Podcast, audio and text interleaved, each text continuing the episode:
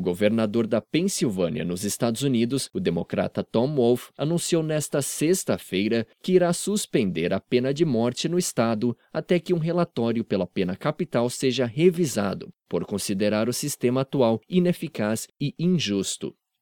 A Pensilvânia não executou nenhum preso desde 1999 e só aplicou três vezes a pena de morte desde que a Suprema Corte voltou a instaurá-la em 76.